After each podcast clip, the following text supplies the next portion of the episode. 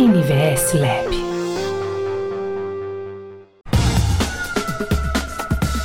Urban Studies. Olá, gente, tudo bem? Urban Studies, episódio 40, começando diretamente no seu fone de ouvido. Hoje a gente quer debater um pouco sobre segregação racial e as relações étnico-raciais no urbano e na cidade. Para fazer esse episódio comigo, mais uma vez, Agatha Depiné, como vai? Olá, gente, tudo bem? Bem feliz de estar chegando ao, ao final desse ano, né, com um dos nossos últimos episódios e um convidado super especial hoje. É verdade. Fazia tempo que a gente queria debater sobre o assunto e ainda bem que a gente conseguiu agora nesse episódio 40. Só lembrando que o Urban Studies é uma iniciativa da Invest Lab, então a gente quer a sua opinião, o seu comentário, sempre é tudo muito bem-vindo lá no arroba Lab no Instagram. Para falar no Urban Studies 40 com a gente sobre essa relação da segregação racial é, é, no espaço urbano, está conosco o professor e pesquisador Reinaldo José de Oliveira, que é mestre e doutor em Ciências Sociais pela PUC de São Paulo, atualmente professor da Universidade Federal do Recôncavo da Bahia e também é, autor, organizador do livro A Cidade e o Negro no Brasil. Professor Reinaldo, boa tarde e seja muito bem-vindo ao Urban Studies. Boa tarde a todos os ouvintes. Boa noite para quem é de boa noite, bom dia para quem é de bom dia. Fico feliz de estar aqui para conversar com vocês. Né? E reitero que, é, sendo o último programa, né? acho que chama muita atenção dos ouvintes do público diverso. Né? Fico muito feliz em participar dessa última comunicação de 2020. Professor, e para começar o nosso papo, para começar nessa, a nossa conversa de hoje, o que, que é segregação racial e como ela impacta ou se relaciona com o território urbano? Bem, é, a segregação é um conceito teórico, uma construção é, literária das áreas do conhecimento que lidam com o espaço, a cidade. Né? Logo, são as ciências sociais, a geografia, a história, a arquitetura e urbanismo, engenharias, né? E é um campo bem diverso, não é específico a uma área de formação, né? Lógico que é importante é, perceber né, que cada área do conhecimento vai lidar com a sua particularidade e buscar articulações para pensar na totalidade da cidade. Né? Então, lembrando é, a história da cidade, né? Então, a história nasce muito, muito antes do, da Revolução Industrial, né? Então, na história da cidade nós temos diferentes diferentes etapas mas é com a sociedade urbana industrial, com a revolução industrial, que é, vem, podemos dizer, temos a natureza da segregação. E na literatura norte-americana, europeia, brasileira, latina, né, a segregação ela é, pode ser entendida como uma forma de é, separação espacial física, econômica, política, étnica, religiosa, de algum grau de algum grau de uma referência social das pessoas nos espaços da cidade. Né? Então, na história das cidades, é, Idade Média, Idade é, Moderna, Contemporânea, nós vamos enxergar, observando a história, observando o contexto é, social, diferentes é, feições da segregação. Então, nós estamos no momento de final de 2020, né, é, que no Brasil e no mundo, Estados Unidos, né, nós vimos situações muito agravantes da segregação racial. Então, vou por partes. Né? Então, é, na história do século XX, duas sociedades que marcaram muito o, o, na história da civilização humana, né? Estados Unidos e África do Sul. Estados Unidos, a segregação separou né, a população negra de um lado e a população branca de outro lado.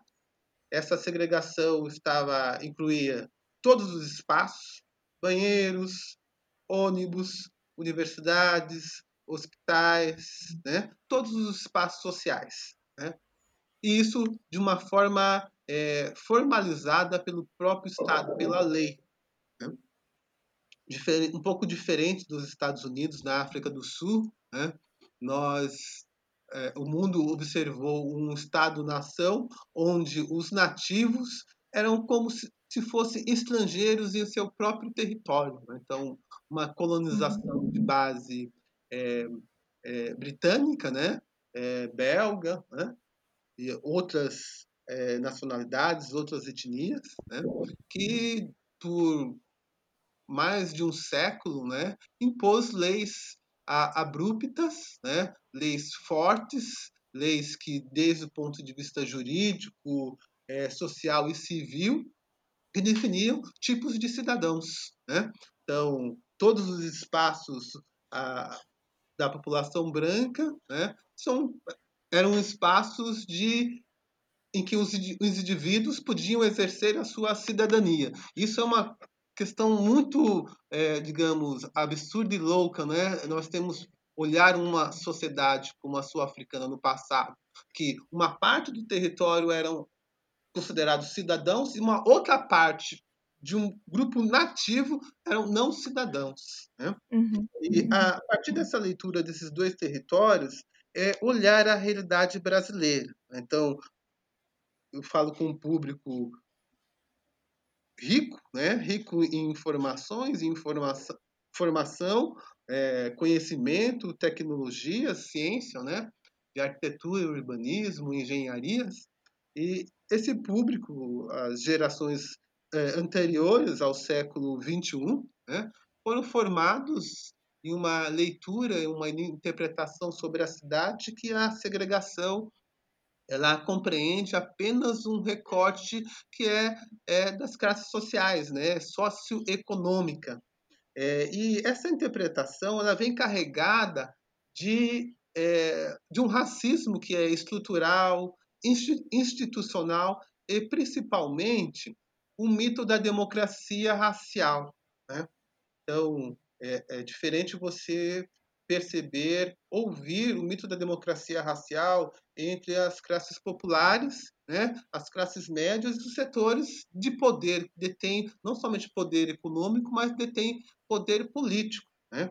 Uhum. Dados específicos das universidades são ah, setores médios, né, que são professores, são reitores, são profissionais tanto de humanidades, ciências sociais aplicadas, que mesmo diante de um saber, de um conhecimento, foram formados né, e tiveram uma grande resistência em dialogar com os setores da sociedade, como os movimentos sociais negros, mulheres, sem teto, sem terra, enfim, que a segregação no Brasil ela compreende um componente né, étnico-racial, que é um componente que está aí de 500 anos. Né? Então, a segregação no Brasil ela tem esse recorte étnico-racial da população negra, mas também, se a gente olhar as outras etnias, como os, é, as diferentes etnias indígenas, né, é, conforme a, o, o, decorrer da, da colonização, pós-abolição, Brasil-República, além de serem totalmente dizimados, né, eles foram é, segregados em, uma, em pequenas áreas, em territorialidades. E antes eles tinham o território para, para é, produção, o contato com a natureza, a ideia de cultura que é muito mais ampla do que tem nos dias de hoje. Né? E é, para a gente é, é, delinear melhor o que, que é a segregação étnico-racial no Brasil, quando, quando estamos diante é, de, por exemplo, uma competição sócio, uma competição de vestibular, uma competição de concurso público, né? É, premiações, né? os candidatos brancos e negros, né? na, na teoria, eles saem né? do mesmo ponto né? de início. Né? Mas, na prática, isso não acontece. Né? Então, os candidatos negros, estudantes, concurseiros, concurso público e outras áreas do conhecimento, eles, em geral, eles saem atrás em razão desses 500 anos ou do, da pós-abolição aos dias de hoje, são mais de 130 anos, de desigualdades sociais e também de base étnico-racial. Então, vamos olhar um pouquinho. Ah, é, no dia a dia, a gente presencia nos meios de comunicação, TV, rede social, que a cada 20, a cada minuto, 20, 10 minutos, horas, dias, morrem, morre um jovem negro, uma mulher, né? ela é, sofre um feminicídio. Um homem negro é abordado e é abordado pela polícia militar ou por outras forças é, de, de, segurança, entre aspas, né? É, de forma muito é, violenta. E essas formas de, de, de abordagem, né, elas não acontecem para todos os segmentos socioeconômicos e étnico-raciais. Então, a segregação no Brasil ela tem essa face da democracia racial, da cordialidade, uhum. dessa lei que juridicamente o Estado, a sociedade não oficializou a separação entre brancos e negros, mas nesse decorrer histórico, no acesso ao ambiente construído, como é, ao acesso ao ambiente construído, ao capital social, conhecimento, tecnologias, formação, é, hospitais, bibliotecas, transportes públicos de qualidade, um bairro bem servido, né? Isso não aconteceu de forma generalizada. A partir do 13 de maio de 1888, eu quero registrar que não é a partir da, da lei, né? mas é a partir das transformações dos movimentos sociais negros, a partir dos movimentos quilombolas até o movimento negro contemporâneo, né? Esse que está nas redes sociais, esse que está, que, esses que estão nas ruas, nas universidades, liderado por mulheres, por jovens, por lideranças negras dos anos 70 aos dias de hoje. Né? Então, é recente é, a interpretação da segregação de base racial pela academia brasileira. Né? Quando eu fiz o meu primeiro estudo, o trabalho de conclusão de curso, é, estavam sendo publicados os primeiros é, livros, artigos, né, é, relacionando a cidade, o urbano, com a questão étnico-racial. Por exemplo, o texto da professora Raquel Ronick é, se não me falha a memória, é final dos anos 80 e início dos anos 90, né? E uhum. isso na academia, né? Mas antes da academia, nós tivemos algumas publicações, entre elas o, o do, do Abdias do Nascimento, né? ex-chefe de Estado do Rio de Janeiro, senador, deputado, é, teatrólogo, musicista. Né? Ele escreveu no livro Genocídio do negro no Brasil, da população negra, né? é uma análise da cartografia negra no Rio de Janeiro, né? E ali ele traz alguns apontamentos muito importantes que quanto maior a urbanização, quanto maior a valorização do espaço, maior a concentração de população negra. E o contrário acontece. Quanto é, quanto, quanto, é, quanto a urbanização for de menor grau, de menor valorização do espaço, né, espaço construído, maior é a concentração da população negra. E aí também é, é importante é, incluir outros aspectos. Diante da construção das cidades, por parte do Estado, do, da sociedade capitalista, né, por intermédio diretamente pelas mãos de homens e mulheres negras da, desses 500 anos, é, o território negro, né, as territorialidades negras, elas são é, produzidas, vão entrando em cena gradativamente, né?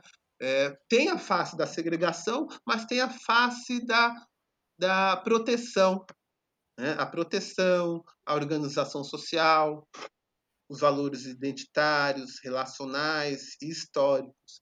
E essa ideia da territorialidade negra, ela vai se dinamizando nas cidades do país. Então, por exemplo, em São Paulo você tem é, bairros é, que têm um, ruas, núcleos familiares, instituições religiosas, culturais, né, que no início do século a população negra foi morar e se desenvolver, né, uma para fortalecer, né, é, as suas referências e outra, né, para minorar e também combater o racismo. Isso está presente no Rio, no Rio de Janeiro, em São Paulo, na Bahia. Eu moro na Bahia, né, no recôncavo baiano, né? E no estado da Bahia, no recôncavo, estão presentes dentre as 5.570 cidades brasileiras, é, pensando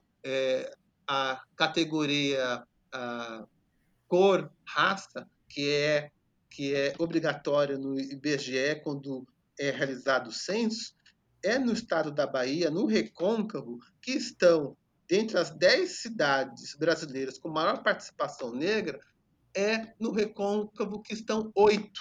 Né? Então, aqui nós temos cidades com percentual de 92% a 98% de população negra. E são coisas assim incríveis que eu vejo, observo, né? é, é que mesmo nas cidades com maioria negra, no, quase, quase 100%, quase 98%, 99%, ou um, os é, 1, 2, 3% de população branca, mesmo com essa minoria populacional, eles recebem os melhores rendimentos médios. Né? Então, nesses uhum. por exemplo, na minha cidade, Santo Antônio de Jesus, o rendimento médio se aproxima de R$ 1.200, né? Uhum. A população como um todo. Da população branca, né, atinge em torno de R$ 1.800. E da população negra atinge, por exemplo, R$ 1.000. E as diferenças socioeconômicas elas vão se, se distanciando também conforme o gênero. A mulher negra, né, ela ganha é, em torno de de 40 a 60% do homem negro, do, desculpa, do homem branco, 50% de diferença em, relação ao rendimento das mulheres brancas e aproximadamente 40% de diferença em relação ao rendimento do homem negro. Né? Então, nas cidades brasileiras, esses dados parecem que não são divulgados ou não há interesse por parte dos pesquisadores né, é, principalmente os, os, principais centros de estudos e pesquisas, além do IBGE, informar, divulgar por que o rendimento nas cinco mil e poucas cidades no Brasil, porque esse rendimento entre brancos e negros acontece, porque negros recebem né, salários menor, menores que os rendimentos dos salários do, do que os, os trabalhadores brancos. Professor, uhum. é, eu, eu, eu é, assim, com, com, todas essas informações, todos esses apontamentos, eu não pude deixar de lembrar uma série de episódios que a gente fez ao longo desse ano, 2020, tentando trazer é, é, pontos de vista da, da, diversidade, enfim. Então a gente conversou é, é, tentando analisar a cidade do ponto de vista da mulher, do ponto de vista das crianças, do ponto de vista dos idosos, do ponto de vista LGBT, enfim, uma série de, de populações que são muito pouco levadas em consideração na hora de construir as cidades, né? E eu não tenho a menor dúvida de que o racismo estrutural estende isso é, é, para a segregação é, social racial.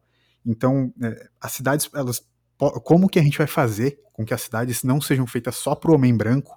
E, e, o senhor acha que as atuais políticas públicas é, de combate à segregação e ao racismo, é, como por exemplo o Estatuto da Igualdade Racial, eles podem promover algum tipo de avanço nas políticas públicas? ou vai depender exclusivamente, mais uma vez, é, é, é, do, do ato popular? Olha, eu tenho assim diferentes é, apontamentos. Né? Então, é, nesse diálogo, a minha fala, a minha narrativa, o pensamento, as narrativas de vocês são importantes. Né? Então, é, quando você conversar com seus amigos negros, vizinhos, idosos, crianças, né?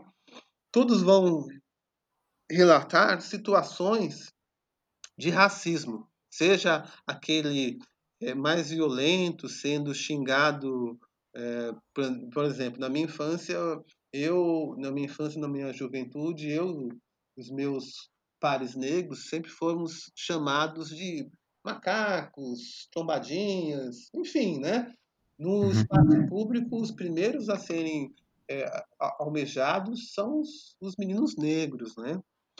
E isso foi acontecendo da infância, posteriormente é, já na fase adulta, né?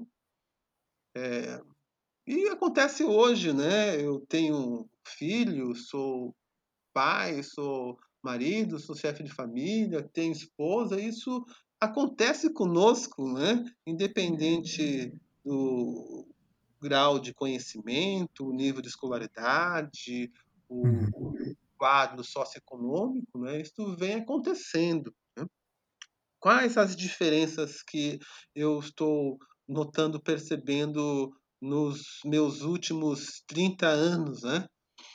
Olha, é, trazendo aqui o ano de 1978, né? É, já tem 42 anos, que é o, a reorganização do movimento negro né, no, em São Paulo e no Brasil.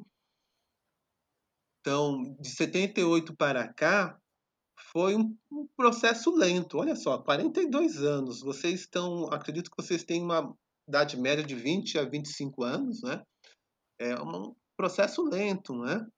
É, então, de 78 para cá, 22, 42 anos, né? Então, houve um momento de denúncia do racismo. Não, é, eles disseram, não, nossa sociedade não tem a democracia racial. Né? O negro no Brasil sofre o racismo. O negro no Brasil está, em geral, está na pobreza.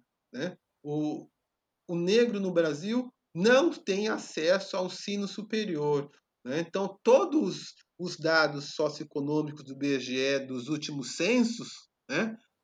80, 91, 2000, 2010, esse ainda que está para ser feito em 2021, todos os dados dos censos né, é, sobre economia, renda, habitação, escolaridade, todos né, vão trazer informações de uma sobre-representação negra né, na sociedade. Então, nesses 42 anos, a partir da denúncia, os movimentos sociais negros nas artes, na saúde, na educação, nas políticas públicas, além da denúncia, foram né, organizando né, é, e debatendo políticas públicas. As mais recentes vocês estão acompanhando, que é que são o Estatuto da Igualdade Racial, uhum. né, que é de 2000 e me falha a memória, de 2010, né, a Lei 10.639, que torna obrigatório né, a, a, obrigatória a educação para as relações étnico-raciais, estudos sobre a África, a, a cultura, a artes, a educação e cultura sobre a África e afro-brasileiro, né? 10.639, 11.645, né? e a lei de cotas, né? que possibilita, conforme né, um, uma, uma, um, conforme um, um desenvolvimento num concurso nacional, né, atingindo um patamar, aplica-se a cota conforme o percentual né, de população negra por estado. Então, a lei de cotas mais recente né, e o Estatuto da Igualdade Racial. E nós temos também né, a, na área da saúde, né? É o Programa é, Integral de Saúde da População Negra. Né? Essas leis, essas políticas que eu é, é, acabei de indicar aqui, né? Elas dependem principalmente de recursos humanos, né? Então, quando a Lei 10.639 de 2003 foi aprovada,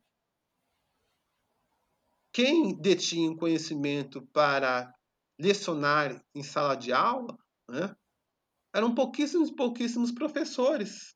Professores que eram militantes, simpatizantes, ou que foram formados em humanidades, letras, pedagogia, né, ciências sociais aplicadas.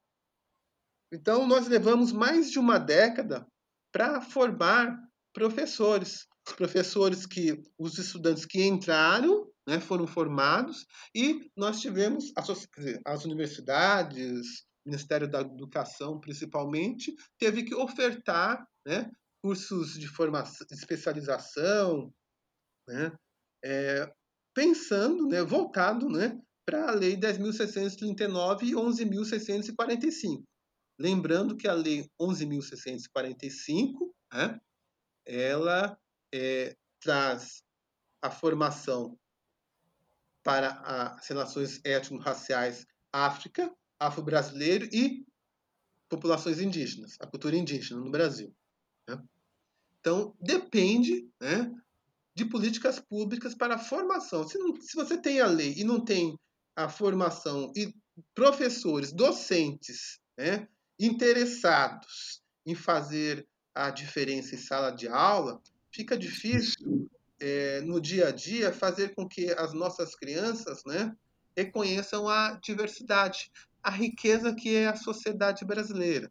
Ela é branca, negra, indígena, existe uma é, mistura étnico-racial, tem a presença dos imigrantes estrangeiros, né, os imigrantes europeus, do início do final do século XIX, é, início do XX, os imigrantes asiáticos, a imigração contemporânea. Então, o Brasil tem essa diversidade, né? Só que é importante que a, as políticas, as políticas públicas em educação, elas consigam fazer esse norte, a formação, né, para a, a diversidade, a formação para uma sociedade, para uma sociedade que é, tenha como referência a igualdade né, e o direito às diferenças. É, na área específica da, da cidade, do urbano, nós temos no Brasil um, de 200 milhões, né, aproximadamente 10% em de população morando em habitações subnormais. São as favelas, cortiços, palafitas, alagados. Né?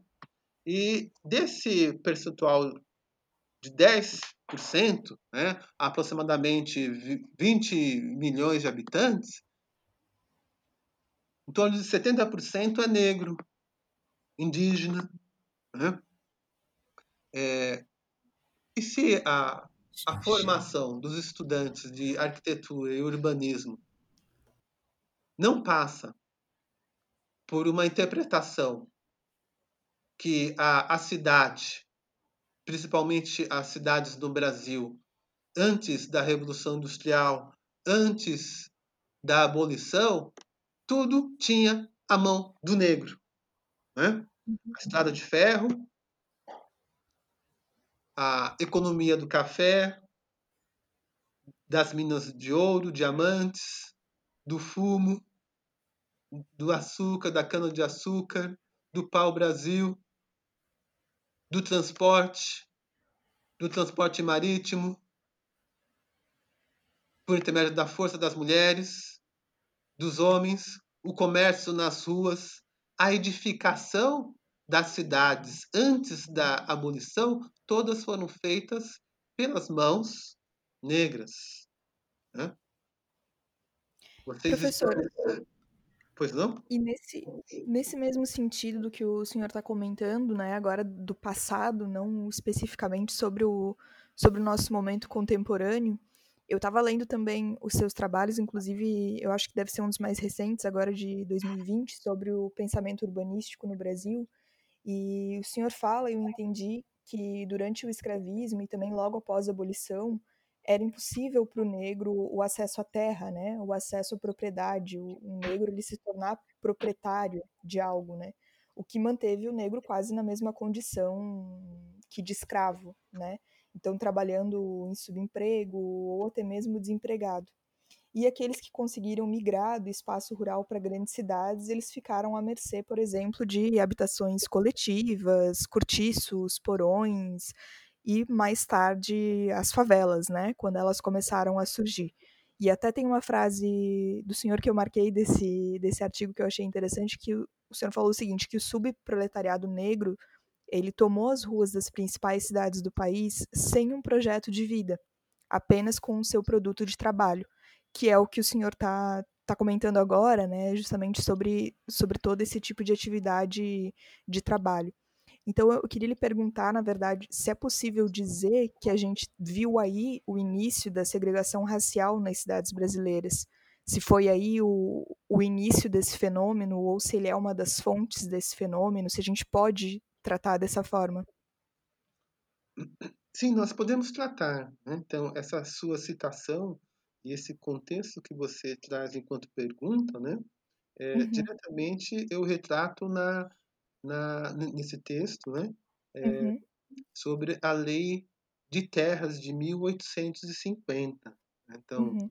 é, eu anteriormente comentei que nós não tivemos leis específicas, né? Essa lei não foi específica para a população negra com essa objetividade, ó, população negra escravizada e pós-escravidão não tem direito a comprar, a ter a posse da terra. Isso não existiu no Brasil. Mas nós uhum. tivemos como essa lei de 1850 que estabeleceu um, um critério, né? um critério socioeconômico, um critério de quem é, é livre né? e quem não é. Né? Então, escravidão, escravismo, né? impossível ter acesso a alguma propriedade. Então, a lei né, delimitou que a terra no Brasil só fosse acessível a partir da compra e venda. Né? Da compra e venda. É, isso tem grandes consequências. Né? Então, torna a terra mercadoria, que reflete nos dias de hoje ó, a sua pergunta, a citação do texto, e reflete também né, nessas desigualdades étnicos raciais entre brancos e negros. A terra né, é um bem muito caro né, diante da construção da igualdade e da construção do direito às diferenças. Outra perspectiva é que a, Casa Grande e a Senzala pós a abolição, foi se reproduzindo nas cidades brasileiras. Então, até 1888 era o espaço da Casa Grande, da Senzala, do sítio, enfim. Conforme nós fomos avançando, Brasil República, né, redemocratização, contemporaneidade, essa Casa Grande Senzala foi, foi mudando de cenário. Né? A favela, o cortiço, a periferia, as ocupações. Né? Isso para a população negra. E, de outro lado, a casa próximo do centro, horizontal. Inicialmente é, é, não o porão, mas a parte superior, né?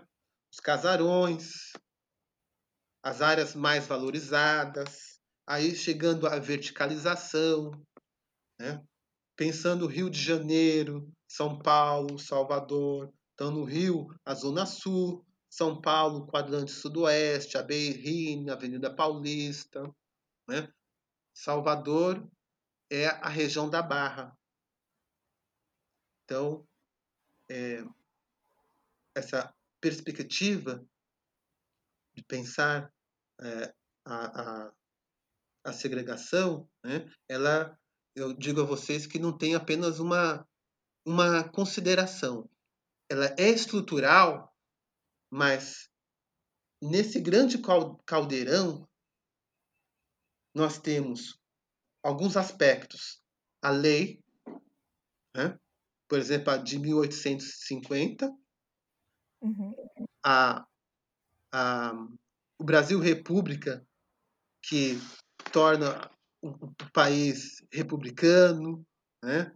começa a estabelecer le, uma legislação para tornar, é, tornar, na teoria, todos iguais, uma constituição, né?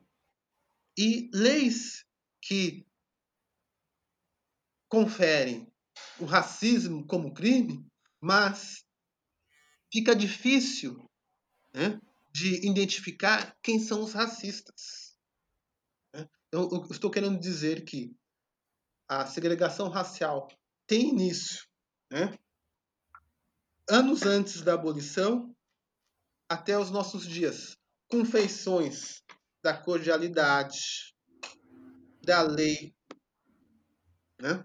E vejam vocês, a segregação racial no Brasil, ela traz em sua base é, é, uma lei antinegro. Por que uma lei antinegro, anti-indígena, anti-mulher, anti-trabalhador?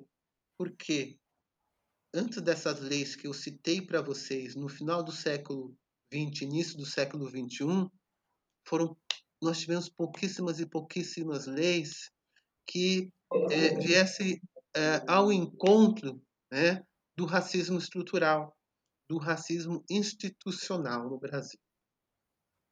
Por isso que assim é, a, hoje nós temos legislações políticas para que a sociedade brasileira se torne uma sociedade múltipla, diversa, multicultural, em direitos e em diferenças, nós vamos ainda ter que aprender muito, avançar, né? mais algumas décadas. É, e esse avanço no tempo e no espaço irá depender de todos. Uhum. É, dentre eles, a academia, né? que forma uhum. professores, médicos, enfermeiros, é, profissionais da área de comunicação, profissionais da arquitetura, urbanismo, engenharias, administradores. Por quê? Porque o racismo é, é estrutural. Porque, particularmente nesse diálogo com vocês, quando vocês quando vocês estiverem né, é, no espaço da cidade, fazendo uma, digamos, uma remodelação urbanística, organizando o planejamento urbano da cidade, uma cidade que é diversa, com grandes desigualdades sociais, não poderemos né? Vocês não vão poder se, se esquecer que nessas desigualdades no Brasil, nas cidades que vocês estão trabalhando, não pode se esquecer que parte, uma, uma, uma face muito importante das desigualdades no Brasil tem cor, tem localização espacial, tem gênero, né? é negra. Né? Então, uhum. é, é, nesse caso particular dos arquitetos, dos engenheiros, pensar a cidade na história do século XX, contemporânea e futura, é possibilitar que as diferenças, além do quadro socioeconômico, sejam problematizadas Uhum. Se essa problematização não acontecer no dia a dia, desde a prancheta do desenho do arquiteto até as ideias do plano do planejamento urbano, nós continuaremos com a questão étnico-racial, a diversidade, fora das ideias das cidades e do urbano. É, Uhum. Agatha e Lucas, além da cidade, eu quero chamar a atenção também que ontem o IBGE divulgou, Uhum. publicou o Atlas é, da Agricultura. E nesse Atlas, ele, o, o IBGE também fez uma classificação étnico-racial. Então, assim, é, é, esse, esse material de, por exemplo, de 10, é, dos 10 maiores, de, a cada 10 né, pessoas que estão à frente da agroindústria, né, da agricultura, aqueles que estão com 10, 10 mil e- ou acima disso de hectares, 8 são brancos. Até um hectare, 50% da população é negra. Eu quero dizer que a população classificada enquanto parda e negra, ela é dona, ela está nas terras de até um hectare. Acima de 5 mil, 10 mil e acima disso, que é o agronegócio, negócio, né? o agronegócio, é a população branca. Então, eu quero dizer que, além do retrato da cidade do urbano, a segregação ela também acontece no rural. E por isso que a Lei de Terras de 1850 tem esse impacto no- nos dias de hoje, que tem um, um impacto, um retrato no espaço rural e no espaço urbano. No rural, a população foi obrigada a sair, né, porque não tinha como comprar né, um, um, dois hectares. Ela teve que ficar ali com um pequeno sítio. Né? Uhum. Teve que ficar ali com um pequeno sítio. Então ela foi expulsa da área rural e rumou, foi em direção aos grandes centros, como foi o Rio de Janeiro, como foi a- a- aqui Salvador, as, as, as capitais, as pequenas e médias cidades. E no urbano, né, e no urbano nós tivemos essa ocupação do espaço conforme o quadro socioeconômico e o quadro étnico-racial. Sim. É, Agatha e, e Lucas, a segregação racial no Brasil, né, ela começa antes da abolição aos nossos dias. Então, nós temos mais de 130 anos de segregação racial no Brasil. E ela tem essa forma estrutural, mas olhando com uma lupa a história, a contemporaneidade, nós vamos identificar a legislação, né? É, o racismo institucional, a questão de gênero e algo que vocês também precisam falar comigo, né? No momento que as cidades, que a sociedade, né, ela se torna racista, né, de forma estrutural, institucional, nós temos cidades no Brasil que valorizam a branquitude, a branquidade. Por isso que falar em segregação racial, nós delimitamos e abrimos né, um cenário né, do início do desenvolvimento né, da segregação na, na sociedade brasileira. E incluímos também que, nesse decorrer, as cidades, os lugares são definidos também pela branquitude, pela branquidade. Vocês uhum. né, puderam observar nos Estados Unidos e aqui os casos de George Floyd. Aí, uhum. particularmente no Sul, né, o João Alberto, né? E, além deles, a menina Ágata, Uhum. o João Pedro, o Miguel. É quase que diário, né? É diário. Sim. É diário. Eu tenho uma experiência no exterior quando eu estava fazendo doutorado. Eu fiz a bolsa sanduíche em, na França, em Paris, e em Lisboa, Portugal. E minha esposa também estava fazendo o pós, a, a bolsa sanduíche, né? E em junho é o período de férias. E nós aproveitamos para conhecer outras cidades, né? Milão, Lisboa, Coimbra, Amsterdã. E são são estados são estados e países não tão distantes como o território brasileiro, né? Você pode fazer esse deslocamento por transporte terrestre. Sim, No sim. retorno de Amsterdã para Paris, eu fui abordado pela Polícia Federal. É, no dia no dia da Revolução Francesa. E isso acontece aconteceu comigo e todos os os homens negros da sociedade francesa. Então eu estou aqui apresentando para vocês que no Brasil e, e no exterior o corpo negro né, passa por aquela leitura da necropolítica. Né? Quem tem mais chances de viver e morrer.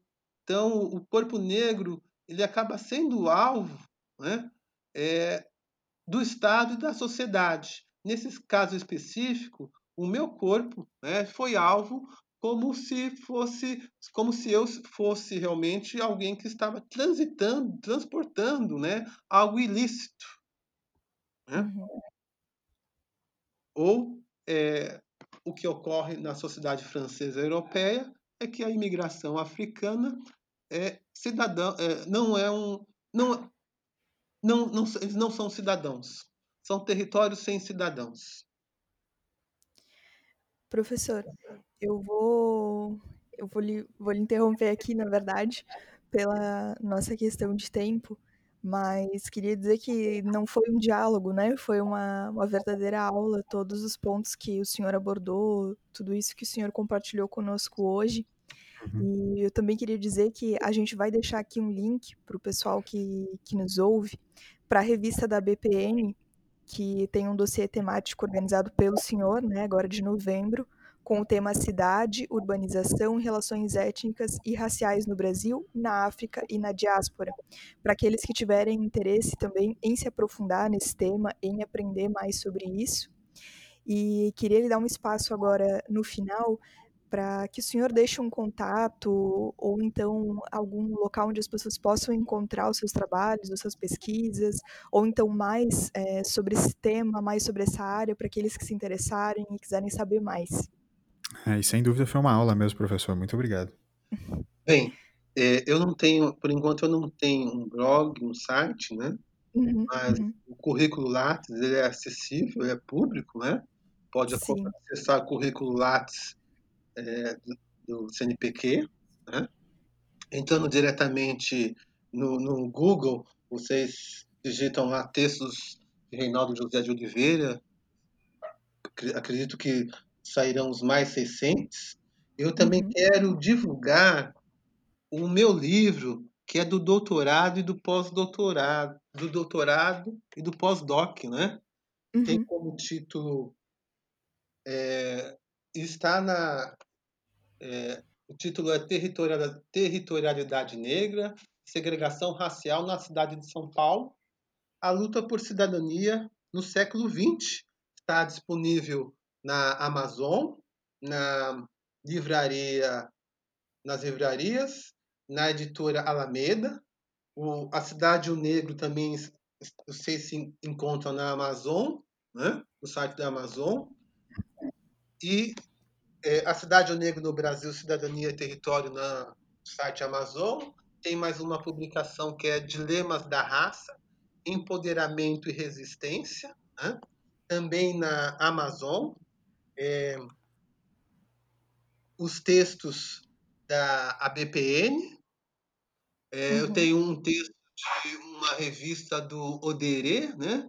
é um, uma publicação de um programa de pós-graduação que fica na região sudoeste da Bahia. É, esse artigo que é a origens da segregação racial no Brasil que você acessou e por intermédio dele nós é, nos comunicamos, Nos né? Sim. É, por enquanto é isso, né? É, são essas publicações. Mas assim, eu, eu também gostaria assim que vocês a, a, a mudança não vai acontecer apenas pelo acesso aos, aos, aos livros, artigos, né? A mudança deve acontecer no espaço da sala de aula, também deve acontecer na mudança curricular, né? Se os cursos de arquitetura, urbanismo, é, geografia, engenharia, se tem um debate, se isso está presente na realidade, mas não não tem professor, não tem um componente curricular, ah, enquanto estudante que estão iniciando, se formando, concluindo, vocês precisam fazer esse diálogo com os cursos, com a coordenação de curso, né? para que os professores é, não, é, implementem uma disciplina, mas que não seja optativa, que seja, quer dizer, desde que tenha, mas que ela seja obrigatória. Não é só optativa. E que realizem concursos para que professores com formação né, é, participem do concurso. Né?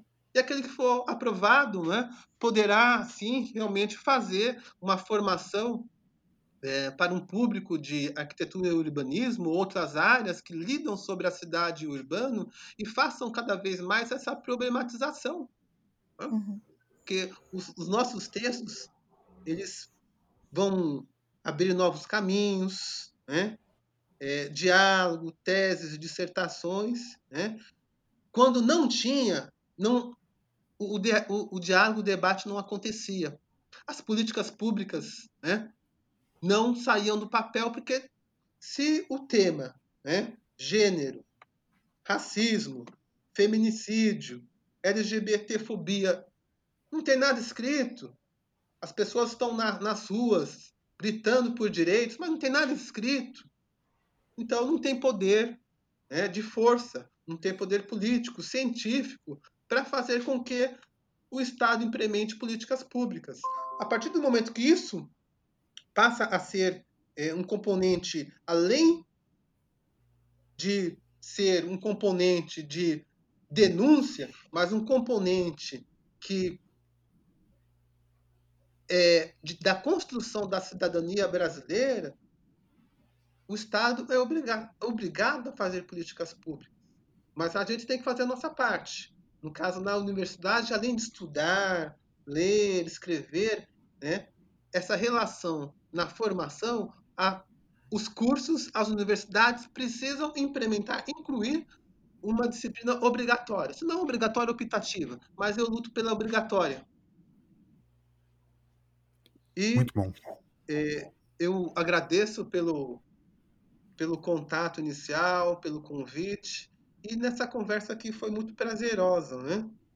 É, gostaria que em outros momentos a gente voltasse a conversar né, para é, abordar a temática, né? Em outros Uhum. assuntos, né? Uhum, uhum. Temas que não foram mais. nesse momento tocados, né? Mas Uhum. em outro momento, em outra é, 2021, né?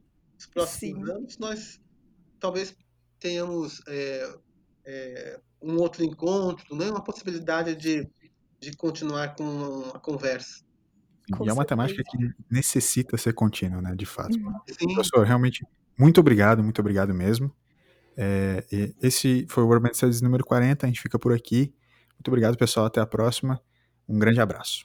muito obrigado, abraços.